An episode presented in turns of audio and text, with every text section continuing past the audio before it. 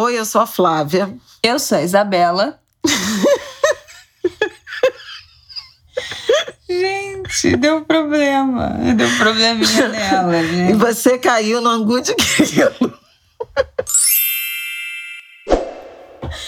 Não entendi, não me perguntem. Ai. Sob protesto que eu estou gravando. Meu Deus, que horror, gente. Oi, oi, Angulers. Tudo bem? Boa terça-feira para vocês. Flaviol tá rindo porque ela não queria gravar. Eu tô boladíssima. Ela não queria gravar. A gente tá gravando sábado à noite. Ela queria gravar só no domingo, mas eu não quero gravar domingo porque eu quero o meu domingo livre. Porque eu tô cansada. Eu também, mas a gente, né? É, a jornada, a jornada tripla é uma é. realidade. Já ouviram falar da Lei Áurea? então, e trabalha em condições a análogas. Sua, a sua foi assinada a lápis, querida. Pois é, violência, a dignidade do trabalho, jornada forçada. Nossa, é sofrida, né, vida dela? É, servidão maio, por dívida. De maio é tudo mentira, né? São todas as dimensões do trabalho das modernas formas de escravidão. Tá bom. Servidão por dívida, jornada exaustiva. Servidão por dívida, trabalho só degradante. Só for, eu tenho dívida com você, você é comigo. Trabalho degradante, jornada exaustiva é uma dimensão. Tá bom, bacana, bacana. Bom, gente, essa semana a gente vai falar sobre a CPI da Covid, né? Que pegou fogo, menina, essa semana. Eu não acreditei quando eu vi o povo no Twitter todinho comentando. Foi o entretenimento dessa semana. A CPI, o, o, o bicho pegou. E semana que vem promete, né? Promete mais bicho pegando. Vamos ver. Vamos comentar o que rolou e o que vai rolar para ficarmos atentos. E vamos falar, na verdade, trazer um pouco de leveza para esse podcast, né? Que eu já tenho algumas semanas que a gente está num papo árido, né? Muita informação. E aí eu postei no meu Instagram que tava, estávamos sem ideias, e aí me sugeriram trazer aqui para o de Grilo um papo que eu compartilhei no meu perfil no Instagram essa semana. Sobre casa, sobre lar, sobre maternidade, sobre tarefa doméstica, sobre essa ditadura, entre aspas, da limpeza impecável, dessa obsessão por limpeza. Enfim, um bololô de coisas, um de grilo de coisas, de temas que eu acho que faz sentido a gente voltar a ter esse papo. A gente já falou um pouco disso no início da pandemia, mas agora entra dentro desse meu discurso o quesito aí maternidade, que eu acho que tem tudo a ver. Tá bom, Flavel? Podemos começar falando da CPI da Covid? Podemos. Ela falou que não ia falar nada no episódio de hoje. Então, quero ver. Fala aí. Não, eu não posso me manifestar porque eu não assisto televisão de tarde, porque senão meu filho fica vendo televisão, então vou ter que contar com a sua expertise. Ah, que ótimo. Já botando a culpa na criança. Com certeza, a culpa é dele mesmo. Mãe hum. típica. Hum. Bom, minha gente, entraremos na semana decisiva, numa semana decisiva importante da CPI da Covid, porque na quarta-feira, também conhecido como amanhã, né, com, nesse, no momento que vocês nos ouvem, haverá o esperado depoimento do general Eduardo Pazuello, ex-ministro da Saúde, e o ministro da Saúde que esteve à frente da pasta no pior momento, nos piores momentos da pandemia. Pazuello assumiu em maio, primeiro interinamente, depois foi efetivado e ficou maio de 2020 e ficou até quase fim de março, segunda quinzena, né, de março de 2021. Portanto, centenas de milhares de mortes por Covid no Brasil aconteceram durante a gestão de Eduardo Pazuello. A conta dele. O que, que é importante pensar em relação a esse depoimento e o que já aconteceu nas duas primeiras semanas de CPI? Bom, primeiro, a linha do tempo que a Comissão Parlamentar de Inquérito traçou começaria com os depoimentos dos ministros da Saúde durante a pandemia. Estamos no quarto ministro, Marcelo Queiroga, e a intenção era entrevistar na primeira semana Luiz Henrique Mandetta Nelson Tais, Eduardo Pazuello e Marcelo Queiroga.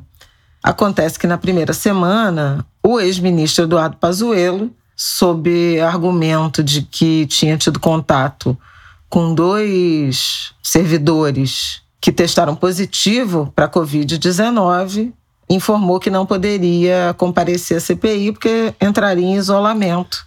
O famoso deu um migué. em bom carioca. Meteu atestado. É, pois é. Meteu atestado e o depoimento dele, em razão disso, foi transferido para quarta-feira, 19 de maio, também conhecido como amanhã, que para os ouvintes, para as angulers, os e as angulers.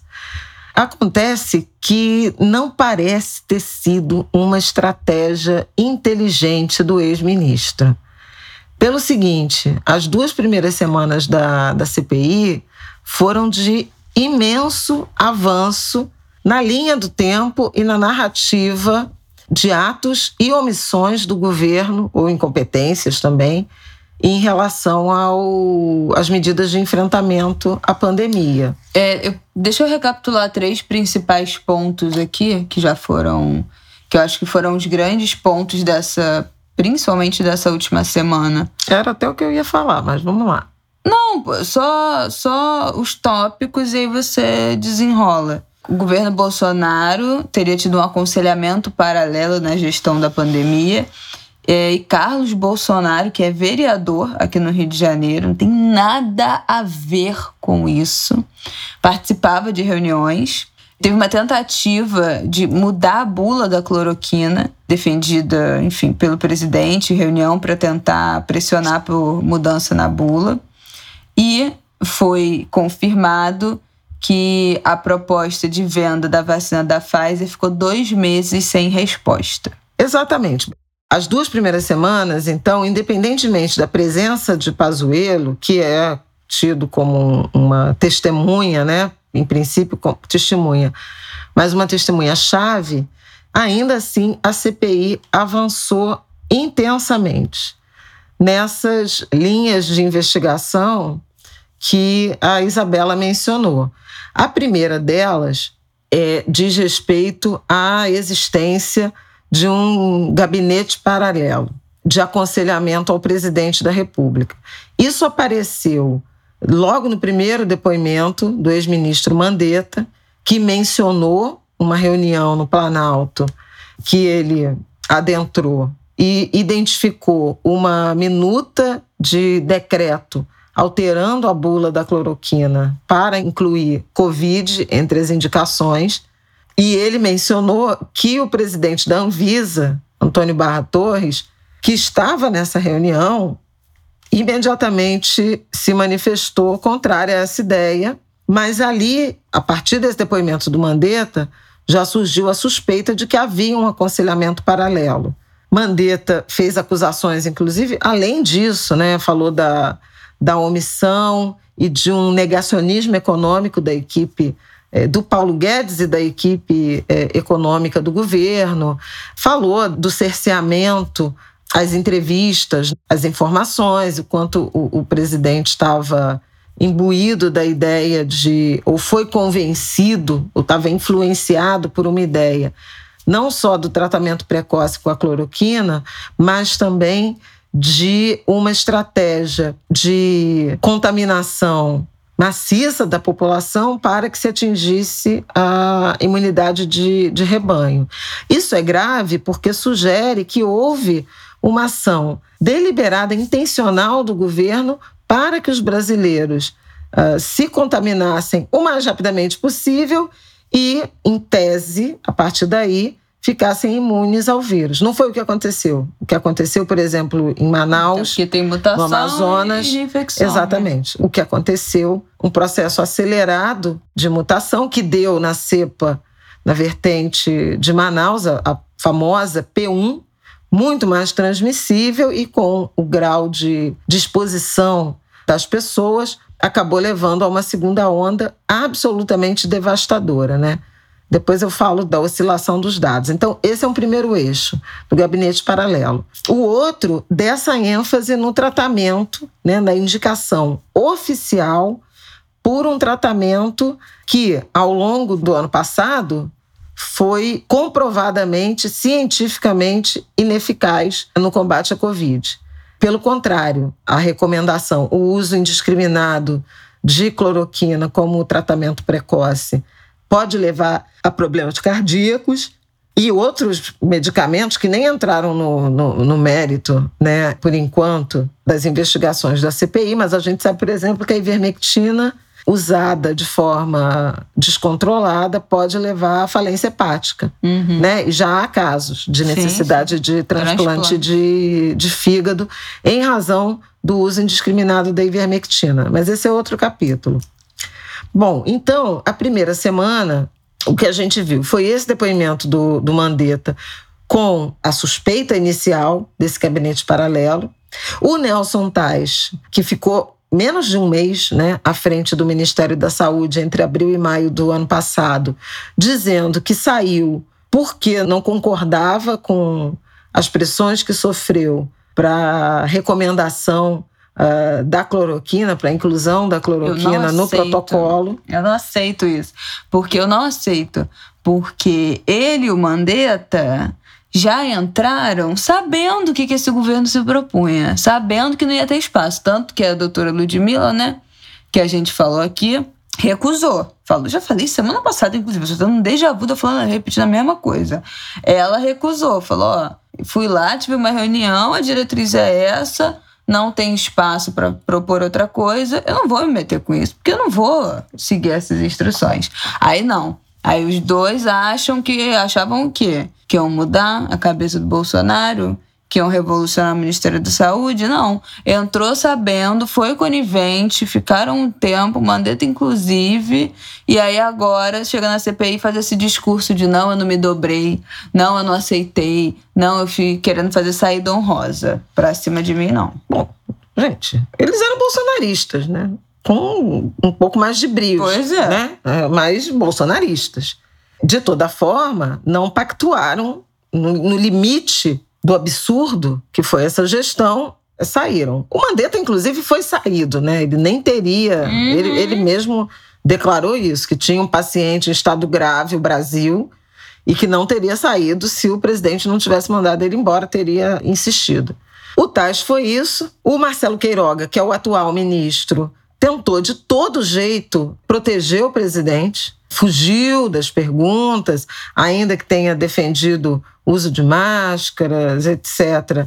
Mas tergiversou, não foi um depoimento assertivo e proveitoso. Há inclusive a possibilidade de que ele seja convocado a depor novamente. E aí Assim foi a primeira semana. A segunda semana, a intenção da CPI era puxar o fio das vacinas, ou melhor, da escassez de vacinas, em particular a vacina da Pfizer. Ainda virão, né, na semana que entra, os depoimentos da Fiocruz e do Butantan, e a partir daí mais desdobramentos disso. Mas a semana passada começou com um depoimento que foi surpreendente o depoimento do presidente da Anvisa contra o almirante Barra Torres. Por quê? Porque o, Barra Torres é amigo pessoal do Bolsonaro, do presidente da República, e lá em março do ano passado, no início já da queda de braço em relação à necessidade de isolamento e a resistência do Bolsonaro em impor essas medidas, o Barra Torres circulou com o Bolsonaro numa daquelas manifestações antidemocráticas contra o Supremo, etc, etc, e ficou muito com a pecha de ser um negacionista como o, o presidente. Isso lançou, inclusive, desconfianças em relação à possível condução, comportamento da Anvisa durante a pandemia. Não foi o que aconteceu. O Barra Torres fez um depoimento de uma sinceridade tão louvável quanto surpreendente, porque ele se manifestou a favor da ciência. A que ponto nós chegamos, né? Também, né? A favor da ciência hoje é uma qualidade, o que é, deveria nossa. ser uma obviedade. Mas a favor da ciência, do distanciamento, do uso de máscara, da vacinação. E confrontado sobre o depoimento do Mandetta em relação a tal reunião no Palácio do Planalto, ele não apenas confirmou, como indicou que estava participando da reunião a doutora Nise Yamaguchi, que é conhecida, né, Brasília, no governo, ela é oncologista e acho que imunologista e é conhecida como doutora cloroquina, porque defendia isso. E ela estava na tal reunião em que se propôs a alteração da bula da cloroquina. E o Barra Torres, com muita franqueza, disse: Eu fui até meio ríspido, mal educado, porque rejeitei de imediato não caberia uma pessoa física apresentar essa sugestão, propor essa sugestão, não caberia governo, isso seria feito, de fato, pela agência reguladora, no caso a Anvisa, porém a partir da solicitação do fabricante. O fabricante é que pode solicitar ao órgão regulador a inclusão de novas prescrições ou a retirada, mudanças no protocolo da medicação. Mas ele disse que Mandetta, ele, o ministro-chefe, então ministro da Casa Civil, general Braga Neto, que hoje é ministro da Defesa. Não lembrava se o, o ministro Ramos ou o ministro Jorge estavam nessa reunião, além da, da doutora Anise. E que foi uma reunião no quarto andar do Palácio do Planalto. Olha aí quem chegou, minha gente. O depoimento do Barra Torres é, consolidou, né? a impressão de que, de fato, há, havia há um, um gabinete paralelo de orientação ao presidente, que funcionava como um conselho ao presidente na direção dessas medidas que levaram à tragédia brasileira da Covid. E, na sequência, entramos no debate, no fio da vacinação, primeiramente da Pfizer. E aí houve dois depoimentos também muito importantes. O primeiro do ex-secretário de comunicação do governo, o Fábio Weingarten, e o segundo do então presidente da Pfizer no Brasil, Carlos Murilo. O Weingarten foi convocado porque depois de sair ele deixou o governo, né, foi demitido, exonerado. Em janeiro, furioso, tinha uma, uma tensão entre ele e o ministro Pazuello por conta da contratação ou na, da não contratação da Pfizer. Ele resolveu dar uma entrevista para a revista Veja em que falava de incompetência do Ministério da Saúde na negociação com a Pfizer. A intenção, aparentemente, era de culpar o Pazuello e livrar o presidente Bolsonaro da responsabilidade da decisão de não ter contratado as vacinas da Pfizer, mas acabou sendo convocado pela CPI.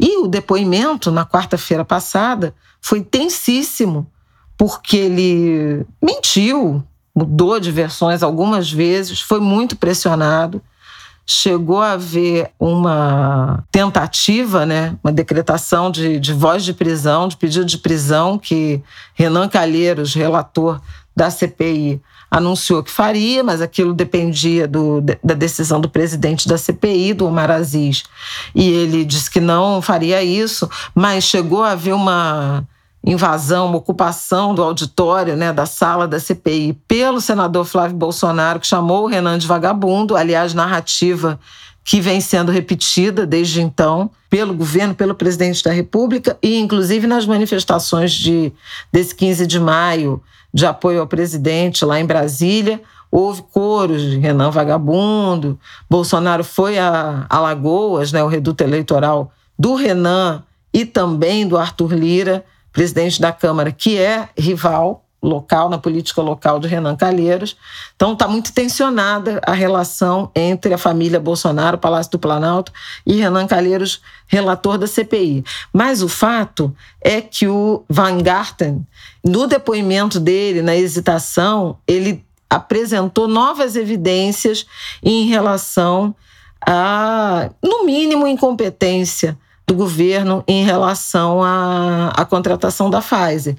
Além dos meses é, sem resposta do, do governo e do Ministério da Saúde em particular, mas a carta que a Pfizer mandou para o governo foi encaminhada para o presidente da República, para o vice-presidente da República, para o ministro da Economia.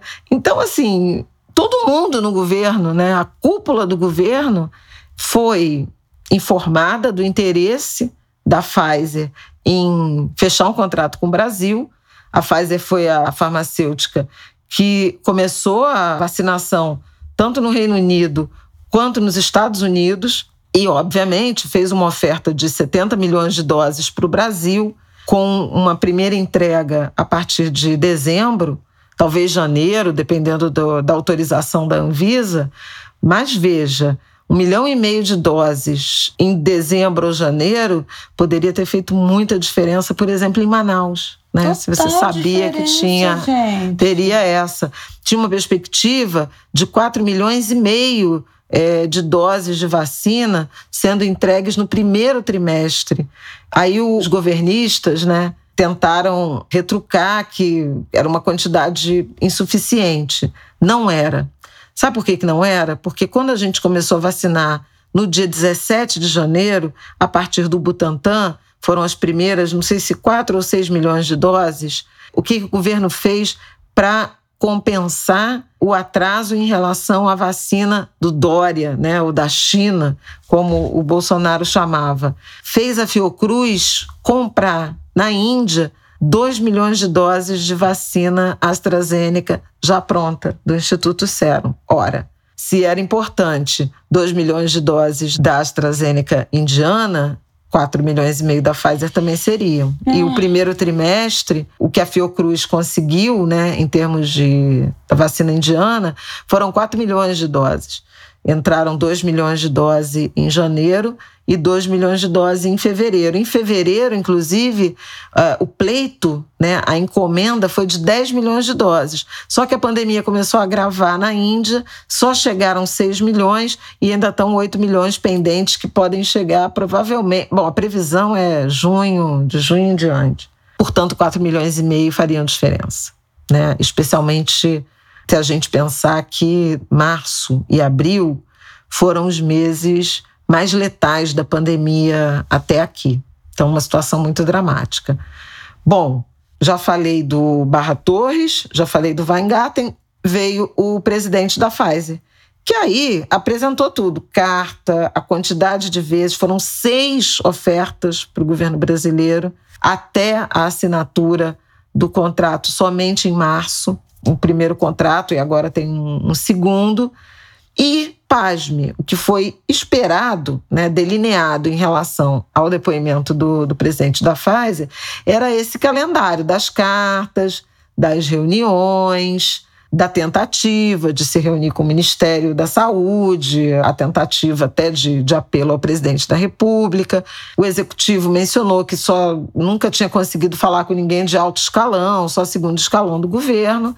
E aí, no meio lá do depoimento, ele informou que teve uma reunião de duas executivas da Pfizer no Palácio do Planalto com o secretário de comunicação, Fábio Weingarten, que até já era de conhecimento, e que o relatório que as duas executivas passaram para a empresa é de que, num determinado momento, o Weingarten sai da sala, atendendo o telefone, e quando volta, entram também Felipe Martins, o assessor de assuntos internacionais da presidência do, do Palácio do Planalto, para quem não está ligando o nome à pessoa, é aquele que fez o gesto de supremacia branca atrás do presidente do Senado, numa sessão, para falar inclusive de enfrentamento à pandemia.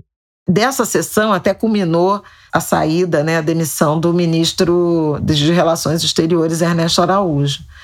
Felipe Martins, esse, e Carlos Bolsonaro. Vereador pelo Rio de Janeiro, filho do presidente. É surreal. O que, que esse homem está fazendo lá? O que que esse homem está fazendo lá? O serviço dele é esse? Ele foi eleito para isso? Agora a competência do vereador, de ser vereador no Rio de Janeiro é isso? Ai, olha, é um escárnio, olha, não tem, não tem coisa igual no mundo um negócio desse, gente. Que pois que é, é, isso? É, ele deveria estar a serviço do município Carlos Bolsonaro, vereador do Rio de Janeiro, participando de uma reunião no Palácio do Planalto, filho do presidente. Não, é tudo sem errado. nenhum, sem cargo sem função, né? sem atribuição para uma negociação. Aliás, nenhum dos três tinha. É importante, eu até falei com algumas pessoas do mundo jurídico, tem uma questão ética, né, que não faz sentido. O seu pai é o presidente da República e você participa de reuniões de governo dentro do Palácio do Planalto. Isso já é ética, moralmente, é, sobretudo eticamente condenável. Mas tem mais, quer dizer, ele não ocupa nenhum cargo no governo federal e os outros dois que têm cargo, os cargos não envolvem atribuições relacionadas à negociação de contratos com o fornecedor internacional de imunizantes e nem tem qualificação para esse debate. Né? Então, assim, não tinha nem que estar tá ali, não tinha que estar tá recebendo, não tinha que estar tá fazendo aquela reunião, não, era, não eram eles que deviam estar tá negociando. E, vamos lá, que aí tem uma outra questão. Ah, mas olha, não era minha atribuição, eu não tinha cargo, eu não tinha qualificação, mas o ministro da Saúde era péssimo e eu resolvi me meter para convencer o presidente a receber o laboratório e viabilizar a vacina. Porque aí teria um ato nobre, fora de suas atribuições, mas uma nobreza relevante numa situação absolutamente extraordinária, urgente, envolvendo a saúde pública. Mas não, porque aquilo não resultou, a reunião foi 7 de dezembro, não resultou em contratação, em mudança, em nenhum tipo de mudança na conduta uh, do governo. Então, assim, não prestou para nada, né? Se reuniram, se encontraram, foram no palácio, nananana. E no fim das contas, tivemos vacina? Não. Primeiro milhão de, de doses de vacina Pfizer chegaram agora, no, no início de maio, é, a partir de um contrato assinado somente em março. Então, absolutamente comprovado por esses depoimentos, por essa linha do tempo, os equívocos, para ser generosa, né? Os equívocos do governo na estratégia de vacinação, que a gente sabe que não era a prioridade do governo. Para falar a verdade, o presidente e os filhos só vieram falar de vacina com ênfase a partir da sentença do Exatamente. Supremo Tribunal Federal sobre o ex-presidente Lula. Precisou Lula ficar elegível. Quando o Lula fez aquele discurso, né, logo depois da, da decisão do ministro Faquim, que, que devolveu os processos para Brasília e já, já falamos sobre isso em outro, em outro ângulo de grilo, é que o Flávio Bolsonaro criou aquele meme, aquele card, nossa arma é a vacina, e o presidente, todos eles começaram a falar disso. Teve um fato político também que desencadeou esse interesse, esse compromisso do governo com a vacina.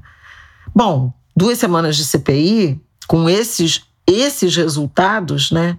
A cloroquina, né? o tratamento precoce, o gabinete paralelo e o descaso, né? o desprezo com as ofertas da Pfizer, já são suficientemente robustos e dão, de fato, uma linha de investigação que confirma tudo que a gente já sabia uhum. em relação, né, na verdade, em relação ao enfrentamento à pandemia. Agora, no fim da semana, com a proximidade, né, da data de depoimento do general Pazuello, veio de, da, da Advocacia Geral da União o pedido ao Supremo Tribunal Federal para que o Pazuello tivesse o direito de permanecer em silêncio no depoimento à CPI para não se autoincriminar.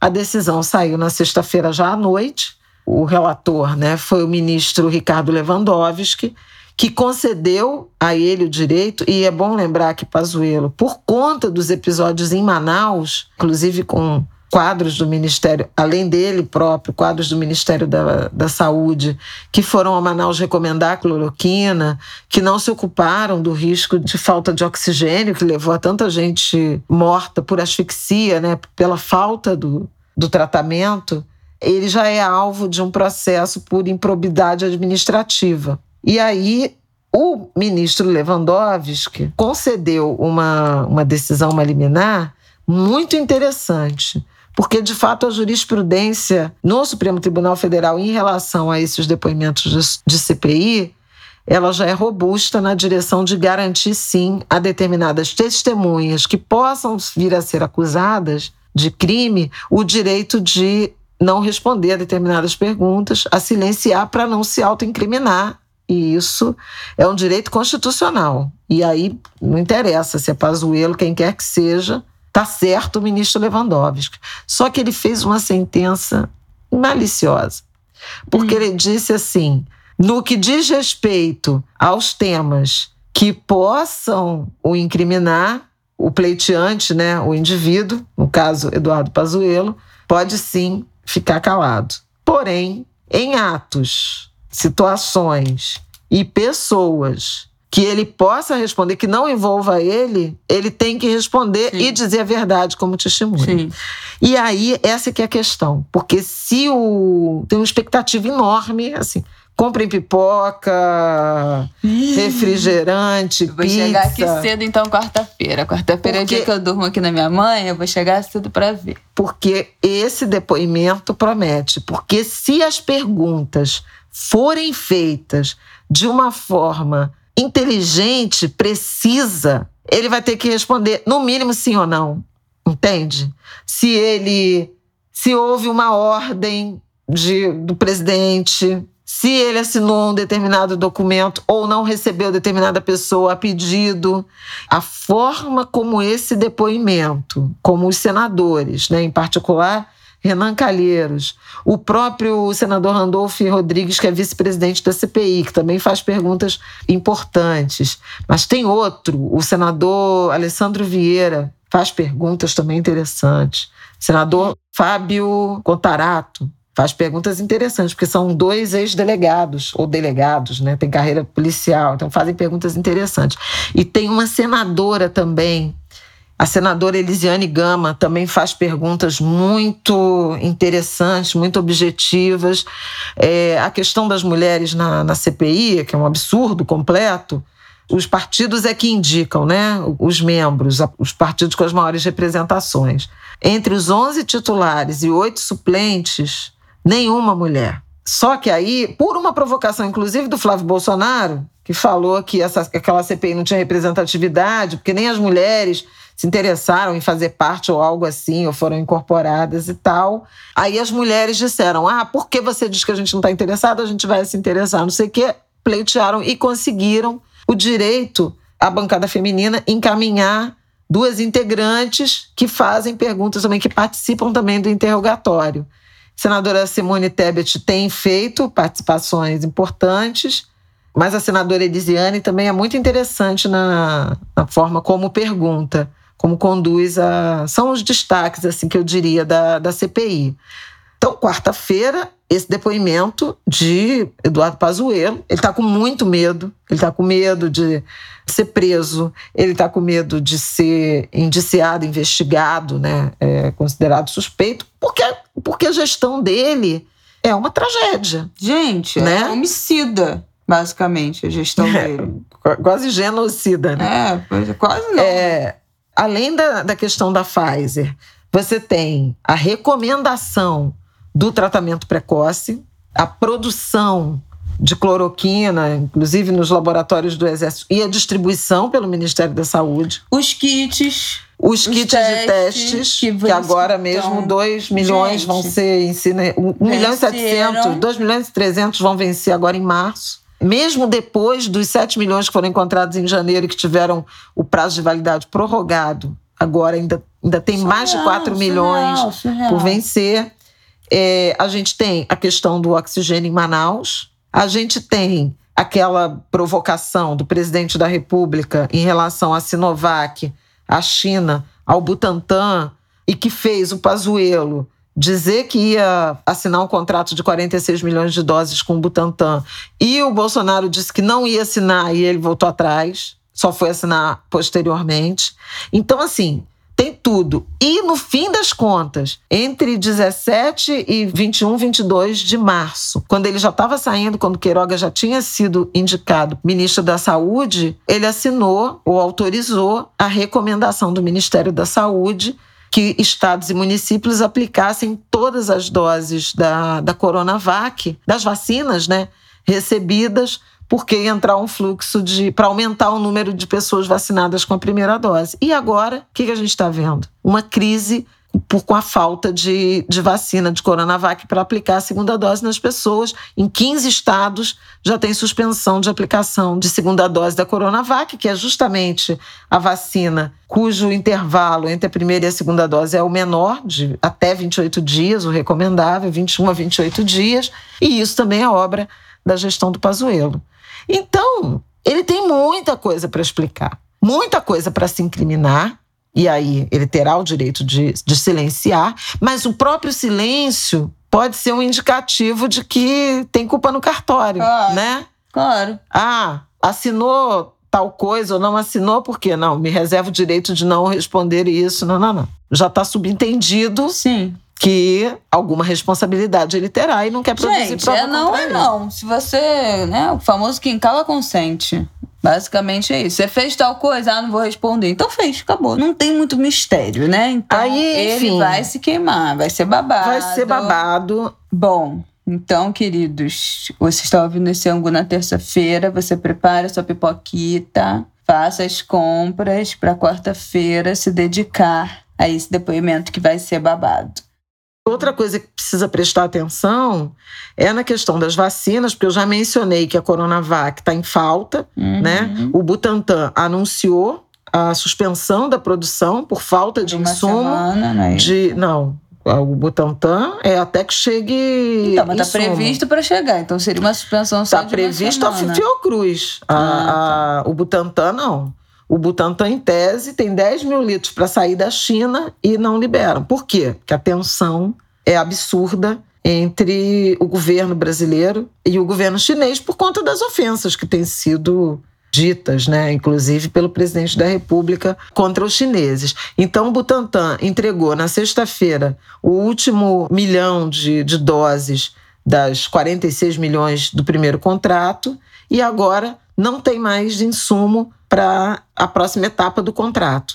Então tem uma, um drama em relação à, à Coronavac. A Fiocruz, por sua vez, que tem uma meta importante de entrega de 21 milhões e meio de doses da vacina Oxford AstraZeneca em maio e 34 milhões e 200 mil em junho, também está sem insumo entregou 4 milhões de, e 700 mil doses na sexta-feira, dia 14, mas o próximo lote de matéria-prima, que chama ingrediente farmacêutico ativo, está previsto para chegar no dia 22 e um outro no dia 28 de maio. Até lá, na semana, nessa semana que a gente está entrando, haverá suspensão também de produção por biomanguinhos, né?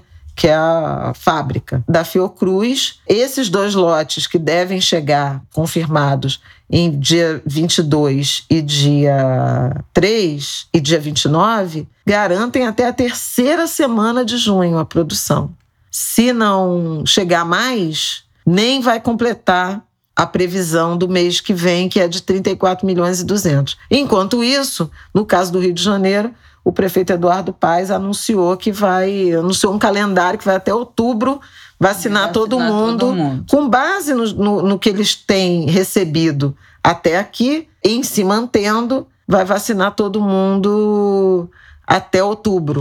Ai, né? Data, todo mundo com mais de 18 anos. Minha data seria 27 de setembro, a menos que vacinem as lactantes antes. Essa é uma campanha, inclusive, que rolou nesse, nessa sexta-feira, lactantes pela vacina, por dois motivos. Primeiro, porque vacinando já foi comprovado, né, que os anticorpos da vacina passam, são transmitidos pelo leite materno. Então, você vacinar uma lactante, você está vacinando duas pessoas, é, especialmente porque a vacina não foi testada em bebês, crianças, né, menores de 18 anos. Então, é alguma garantia de que crianças teriam anticorpos, seriam imunizadas. Lembrando que a recomendação da OMS é que as crianças mamem, né?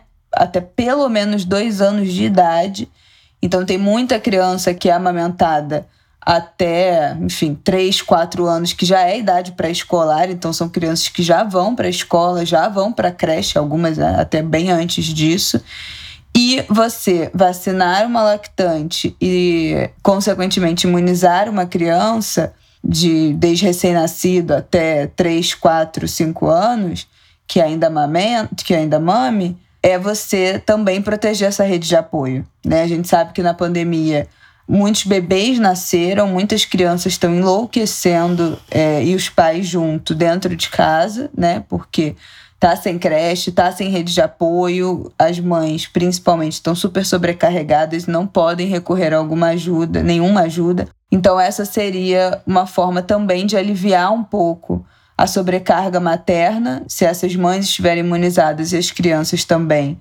Elas poderiam talvez contar aí a partir disso, poder contar com uma rede de apoio de uma avó que também já esteja imunizada, mandar a criança para creche, de uma babá, enfim, contar, poder contar com uma, com uma rede de apoio de forma mais segura também protege essa rede, né? Protege os familiares, os cuidadores, babá, creche, professores, funcionários de creche, funcionários de pré-escola.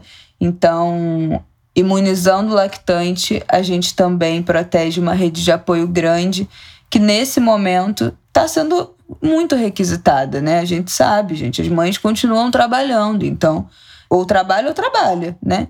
tem muita gente correndo risco porque essas mulheres precisam trabalhar e precisam delegar esses cuidados. Então, é muito importante essa vacinação. Alguns estados não estão previstos vacina de lactante, outros previstas com comorbidade, e que eu saiba, só Salvador, só Salvador não, só a Bahia está vacinando lactante sem comorbidade, já está vacinando.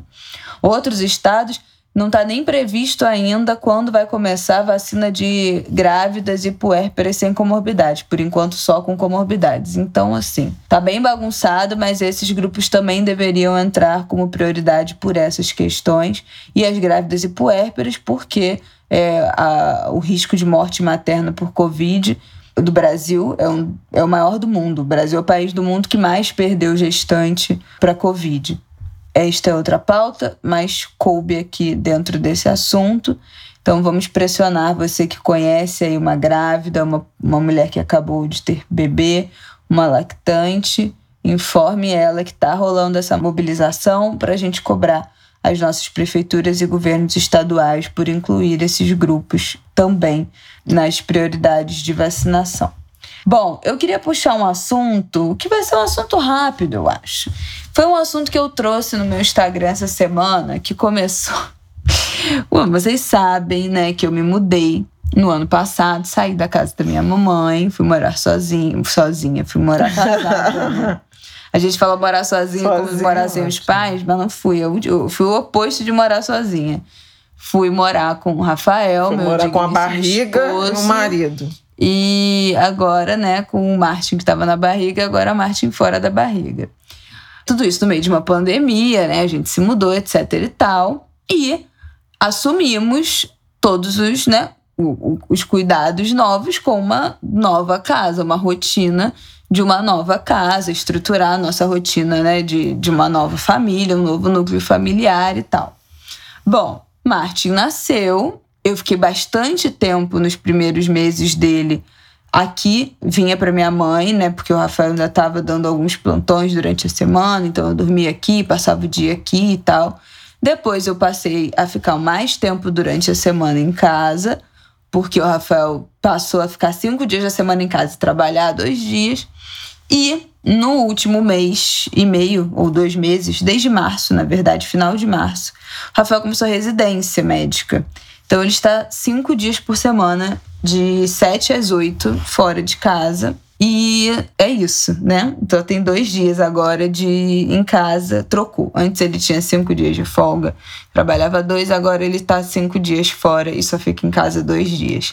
E aí a gente tá tendo que se readaptar dentro dessa, dessa rotina, né? De ter um bebê, de ter uma casa para cuidar, para manter, para deixar limpa, para deixar arrumada, enfim toda uma rotina de tarefas domésticas e cuidados com um bebê de quatro meses no momento. E aí eu passei, desde que eu me mudei, a seguir nas redes sociais o nicho donas de casa. Que é um nicho, gente, sensacional. E não é só o nicho donas de casa, é o nicho donas de casa que são as edificadoras do lar. Que elas falam que estão edificando o lar, que é uma expressão cristã, né? De que, que significa basicamente você cuidar da sua casa, cuidar da sua família, você né, dar valor, valorizar aquele ambiente, valorizar as coisas que você tem, valorizar a sua convivência familiar, as suas relações familiares. Isso seria o edificar o lar, ou pelo menos como eu entendo esse edificar o lar. E eu adoro seguir. Primeiro que elas têm dicas maravilhosas de coisa de casa, de organização, de comida, de congelar comida, enfim. Eu fiz um tweet no meu Twitter, Belo Underline Reis, que me mandaram um monte de sugestão. Eu passei a seguir várias é, donas de casa novas. E aí, me pedindo essas indicações, as pessoas acharam que eu tava meio zoando. Mas qual foi a reflexão? Eu falei, gente, parece que eu tô zoando, mas eu adoro o valor que essas mulheres dão nesse negócio de edificar o lar. Esse valor que elas dão à casa, esse valor que elas dão não às tarefas domésticas, mas o ambiente, né? O ambiente familiar. E aí eu puxei essa reflexão no, no Instagram. Uma coisa foi desenrolando na outra. Primeiro teve, teve essa que eu falei, eu acho muito importante a gente olhar a nossa casa com carinho, especialmente por ser um ambiente que a gente está ficando 24 horas por dia agora, né? A partir da pandemia. Então, a nossa casa virou o nosso refúgio. A gente precisa se sentir bem na nossa casa, a gente precisa se sentir acolhido. Não é à toa que um monte de gente começou a reformar a casa, começou a dar uma ajeitadinha na casa, comprou planta, teve, teve gente que se mudou, porque para um lugar maior, para um lugar mais acolhedor, para um lugar com quintal. Tivemos infinitos movimentos ao longo dessa pandemia nesse sentido de valorizar essa casa. E eu gosto muito desse, desse sentido que essas mulheres também dão a essa convivência familiar. O negócio da mesa posta, né? Que, que é um nicho imenso. Eu não sou a pessoa da mesa aposta que gosta, que tem milhares de louças e jogos americanos e faz composições. Milhares eu não tenho, mas eu gosto de mesa aposta. Não, então, pois é, a gente não faz aquela a decoração da mesa aposta, mas eu cresci aqui na minha mãe, a gente sempre jantou juntos em família faz as refeições na mesa. A gente nunca foi aquela família que come no sofá, que cada um come numa hora, no quarto, sabe? Vendo televisão. A gente sempre valorizou esse negócio de comer na mesa, de conversar. Quando eu era adolescente, eu detestava. Mas depois de uma certa idade, é, eu passei a gostar. A gente, não, ela já tá fazendo uma de cara. nada, ela gente. já tá fazendo uma cara que eu já tô me defendendo antes, entendeu? E isso foi uma das coisas que quando a gente se mudou, eu e o Rafael, ele falou: Ah, eu quero muito que na nossa casa a gente tenha esse hábito da sua família. Na minha família não tem muito esse hábito é, da gente comer todo mundo junto e tal. Mas eu quero muito que, que a gente tenha esse hábito da gente jantar junto, sentar na mesa, que isso seja uma coisa que a gente passe, assim, para o nosso filho, né? De ter esse momento. E eu acho que é isso, sabe? Assim, a gente pensar a nossa casa com esse carinho. Pensar na decoração, que seja uma casa que esteja ali naquela decoração alguns momentos que a gente tenha vivido. Ah, a escolha desse sofá, ah, essa foto foi aonde, esse porta-retrato, ah, essa tinta que a gente escolheu junto. Sabe assim, não são coisas grandiosas. Essa planta que a gente cuida com, com carinho, que a gente observa, que a gente escolheu o vaso, mas que aquela casa faça sentido. E eu gosto muito de observar o valor que essas mulheres dão às suas casas. Muitas com casas muito simples. Muito, muito simples mesmo mas que valorizam ter um, ter um teto, ter uma moradia, ter um aconchego, ter um, um cantinho, assim, que tem a cara delas. E isso me faz refletir, assim, me traz esse sentimento também de gratidão, de gratidão, que eu acho importante é, a gente se lembrar, né, nesses tempos de, pô, eu tenho minha casa do jeito que eu queria, que tem minhas coisinhas, ainda tem muita coisa para comprar, muita coisa para melhorar, mas gosto a partir disso. E aí isso puxou 200 mil reflexões desses cuidados também, né? Que, que essas mulheres, em geral, são mulheres brancas. A maioria dessas donas de casa que postam suas rotinas no Instagram são mulheres brancas. Então puxa uma reflexão que é essas são as mulheres que têm como trabalho ser dona de casa, né? Que é um, que é um trabalho não remunerado, mas que é uma, uma mega função. Mas por que é tão difícil encontrar mulheres negras que sejam exclusivamente donas de casa? Porque as mulheres negras precisam trabalhar.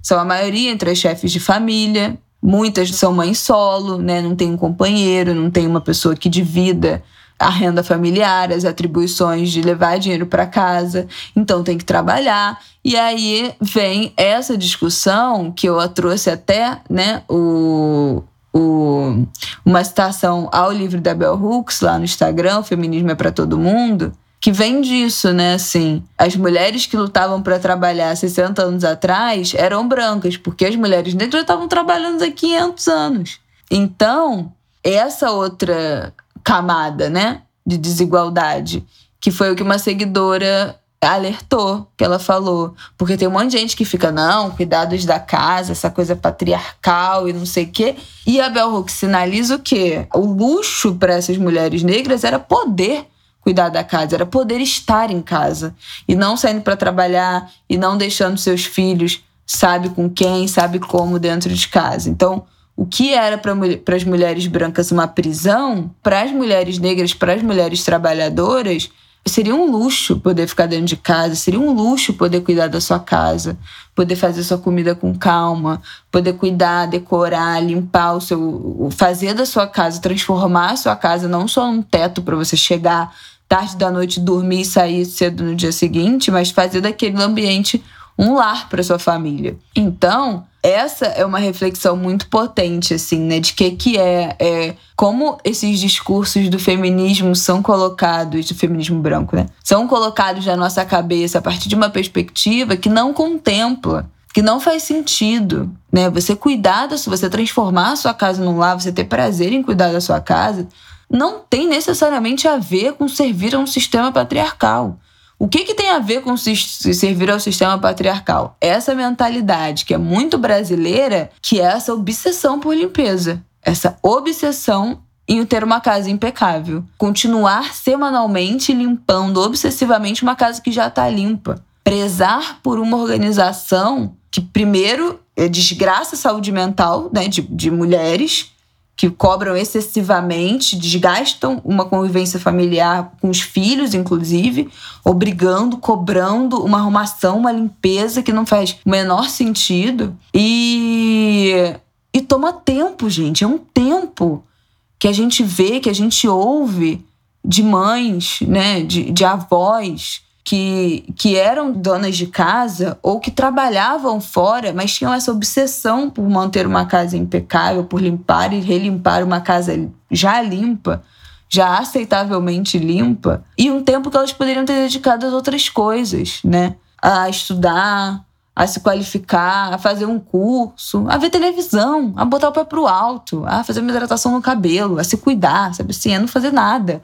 Ou então a, a cozinhar, é, pensando na, na, na galera jovem, né, que herda muito essa pressão, essa obsessão por ter crescido em lares que, que principalmente as mães, né, estavam sob esse regime dessa ditadura entre aspas da limpeza. É uma geração que é de mulheres jovens que é obcecada por limpeza e organização, que se sente mal e cobrada e fracassada porque não consegue dar conta de trabalho e das tarefas domésticas e que come super mal, por exemplo, que em vez de valorizar a alimentação, valoriza uma limpeza excessiva que não faz o menor sentido. E que os homens ficam com o, papel de, de nada, né? Que também não cuidam da sua própria casa, também não zelam pela sua própria casa. Então as mulheres, mais uma geração sobrecarregada por essa obsessão que vai sendo passada de uma geração para outra dessa maluquice que vem também dessa herança escravocrata né, do Brasil. Por que, que a gente é tão obcecado por limpeza aqui? Porque a gente até hoje é um país que o serviço doméstico, o trabalho doméstico é muito barato, é muito injusto, né? E é uma realidade muito fácil, né? Você ter alguém faxinando a sua casa toda semana. É uma coisa que no Brasil custa muito pouco, às vezes não custa nada. Até hoje tem gente vivendo em regime de análogo à escravidão no serviço doméstico. Então, é uma realidade que a gente comparando com outros países, né, com os Estados Unidos, com a Europa é completamente diferente, né? A gente já falou disso aqui no início da pandemia, né? Muita gente durante a pandemia descobriu como é que a gente estava defasado no sentido de eletrodomésticos, produtos de limpeza, preço dos eletrodomésticos aqui, como algumas coisas aqui estão chegando agora no Brasil como itens de luxo, robô aspirador, máquina de lavar louça, e nos países que não tem o, trabalho doméstico como a gente tem aqui, isso já é, ó, troço velho, troço batido já. Porque não tem uma pessoa que você pague um, um valor tão baixo como se paga aqui no Brasil para vir na sua casa todo dia, três vezes na semana, duas vezes por semana, para ficar limpando, faxinando e barrendo e, e lavando e, e, fazendo isso tudo para você. Esse tipo de serviço não é pagável para a classe média de lugar nenhum como é aqui no Brasil. Tão simples. E aí foi essa, uma longa reflexão que foi se estendendo ao longo dessa semana, também puxada por isso da maternidade, né? Como muitas mães que passam praticamente a semana inteira sozinhas em casa com seus filhos, que nesse momento é o meu caso, né? Vários dias da semana, pelo menos três, quatro dias na semana, eu fico em casa, só eu e o Martin e se cobram enlouquecidamente de que tem que dar conta do filho, tem que dar conta da casa, da alimentação, do trabalho, tem que dar conta de tudo. E as pessoas às vezes me perguntam: como é que você dá conta? Eu falei: amada, quem disse que eu dou? A minha prioridade, eu acho que isso deixo aí para todas as mães que estão ouvindo ou para você que, que tem filho, que convive com mãe. Tente incutir isso na cabeça dessa mulher. A prioridade precisa ser o bebê, precisa ser o seu filho. Prioridade número dois precisa ser a alimentação. Primeira instância é a alimentação. Então, se você tem um filho que está em introdução alimentar, um filho que já se alimenta, come, já tem idade, já é maior, é o cuidado com essa criança, é a assistência a essa criança e a alimentação de vocês, né? Para vocês sobreviverem. Depois do seu trabalho. Se você trabalha, está de home office, trabalha fora, o seu trabalho precisa ser a coisa mais importante. A casa vem depois de tudo isso. Ah, não deu para lavar roupa hoje? Só deu para lavar roupa depois? Só deu pra... Ah, não passou o aspirador? Ah, mas o banheiro que tá não sei o quê. Ah, mas tem roupa limpa para dobrar. Três semanas de roupa limpa que sai da máquina para guardar e tá lá no cesto para dobrar, para guardar. Gente, ó não tem como dar conta de tudo. E nesse momento de equilibrar todos os pratinhos, especialmente na pandemia, tem muita coisa que vem antes dessa obsessão. Por limpeza, por organização, por dar conta de absolutamente tudo. Esse dar conta de absolutamente tudo. Então, assim, vamos aliviar, vamos ser generosas conosco. Então, é a linha tênue. A gente ser generosa com a nossa displicência, alguns chamarão de displicência, com o lar, com o nosso lar. Então, outras coisas são prioridades, nossa saúde mental, o trabalho, o lazer nesse momento, ao mesmo tempo em que a gente valoriza também essa casa, tem um olhar de carinho, né? Que os cuidados que a gente consiga fazer não sejam na força do ódio, mas na força da, de pensar a construção. Estou fazendo isso porque eu moro aqui, porque eu tenho que morar num lugar habitável, porque eu tenho que me sentir confortável nesse lugar, porque ele tem que ser um local seguro, já que eu passo 24 horas do meu dia aqui. Então, fazer na força do ódio, às vezes, não sempre. Lavar uma louça, odeio. Então, Rafael que lava. Eu adoro o quê? Lavar uma roupa, estender uma roupa. Meu momento de paz. Ninguém toca nas minhas roupas. E é isso. Essa era a reflexão que eu queria trazer aqui também. Se você perdeu lá no meu Insta. E queria ouvir Flávia sobre isso. Concordo muito com você. Sempre tive essa, esse desejo de uma casa organizada, arrumada arrumada, né, no, no limite do, do razoável, não tem nenhum tipo de obsessão. Eu tinha uma tia irmã do meu pai, tia Zezé, que ela tinha uma obsessão com o chão limpo, uma casa encerada, Jesus. que ninguém entrava na casa dela. Ela tinha uma coleção de. Não sei se o Elton, meu primo, vai ouvir isso e vai se lembrar.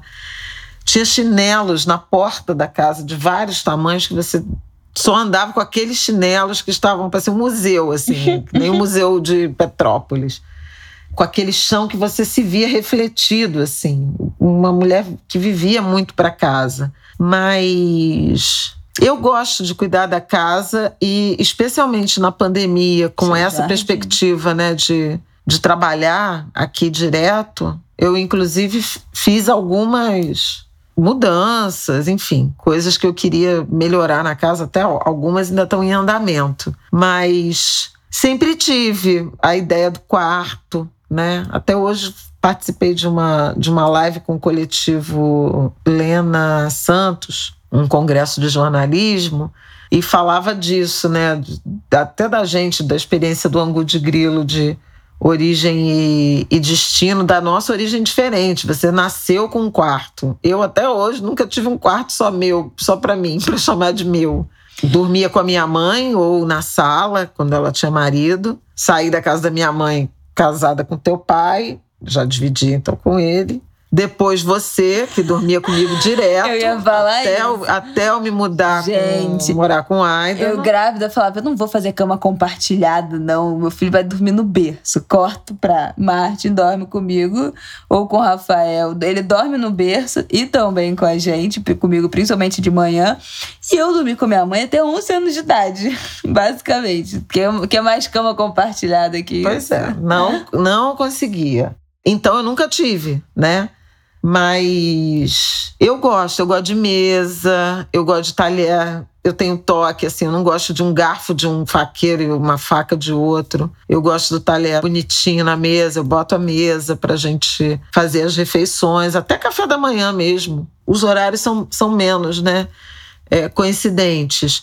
Mas, por exemplo, domingo a gente tem uma. Um, tinha, né? A Isabela não fica tanto aqui mais domingo. Mas mesmo eu e Aidan, a gente tem o hábito de tomar café da manhã domingo juntos. Eu gosto desses rituais.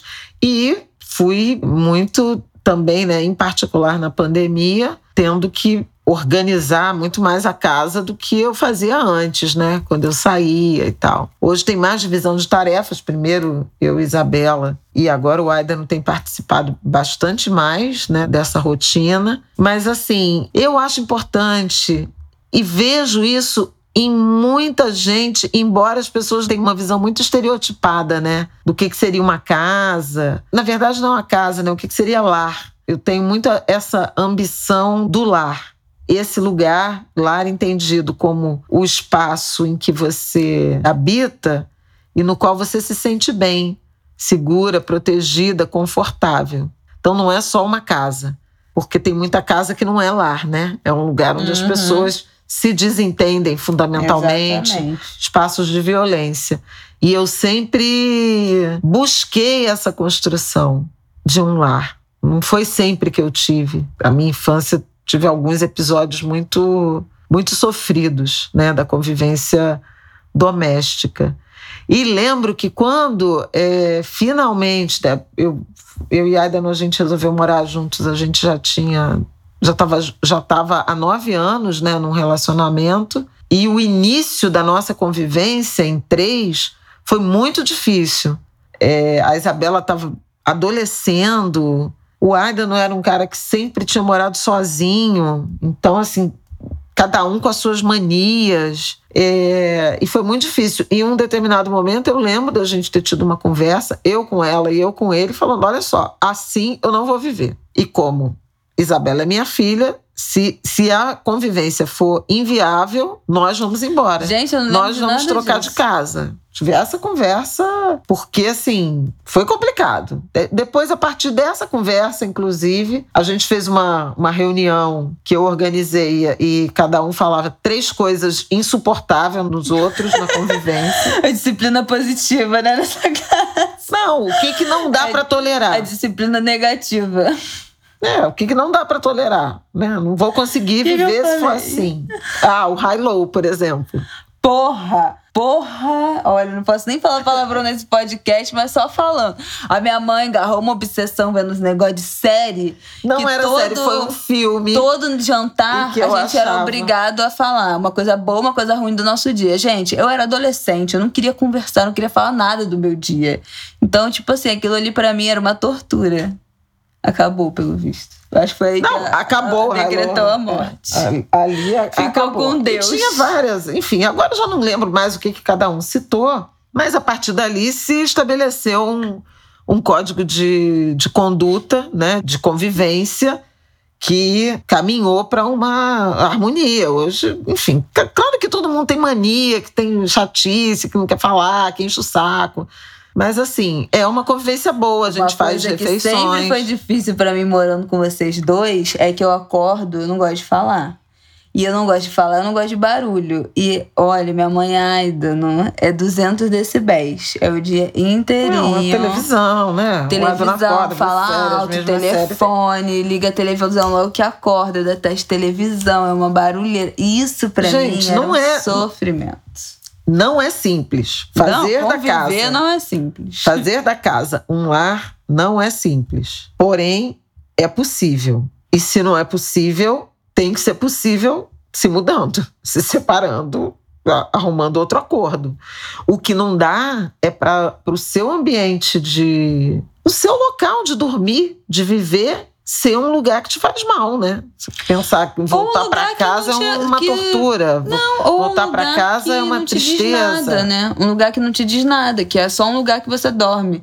Só um teto. E agora o lugar que você dorme é o lugar que você trabalha. Mas que, tipo assim, é aquela casa que você, sei lá, você aluga e não pinta uma parede, tem todas as paredes brancas, você não prega nada na parede, você não tem um, um objeto decorativo que seja afetivo, que te lembre alguma coisa, que te lembre uma viagem, que fale sobre você. É tipo assim, sabe? Aquele lugar que é um, uma parede, um sofá, uma cama, uma mesa, acabou. Que não, que não sabe, que não te acolhe. Que não, e, e aí não é sobre ter milhões de móveis e decorações e coisas, mas sabe assim, aquele, sei lá, um- o cantinho do café, sabe? O cantinho do café das donas de casa. Não, aqui é o cantinho.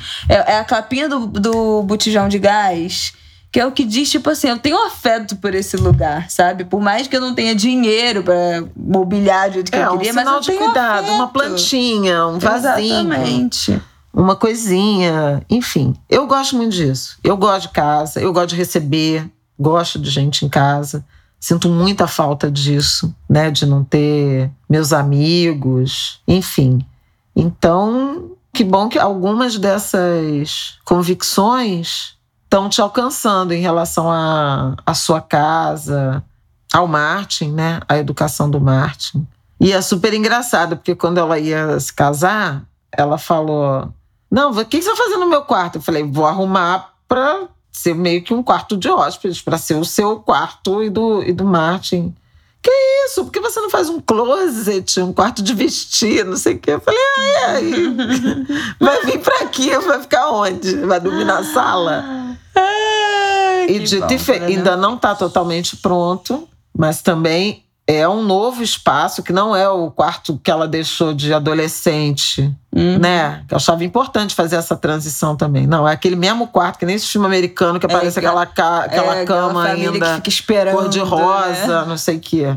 A pessoa já foi para a universidade faz 30 anos e volta ainda é aquela cama rosa, aquela, aquele Não, papel de parede de florido. Então, ele ainda está em construção por conta da, da pandemia, mas é um quarto de adulto com um berço de criança.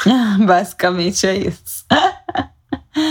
Mas é isso. Mas ele tem a caminha dele também, que eu achava Sim. importante, não ficar só a Isabela com o Marte na cama com a Isabela também aqui, improvisada. Ele tem o o lugar dele, que ele inclusive está reconhecendo agora, né? Ele dormiu sozinho, gente. É, a gente bota ele. Quando ele fica- perde o sono, a gente bota ele no berço e ele fica lá olhando, olhando, olhando e dorme sozinho. Uma Óbvio que se ele chorar, ele- isso sem chorar, tá, gente? Se ele chorar, a gente não deixa ele chorando de jeito nenhum. Mas às vezes ele fica, tipo, só de boa, assim, observando. E aí dorme. É, mas é isso, gente. Eu acho que queria voltar com esse assunto aqui, trazer esse assunto aqui.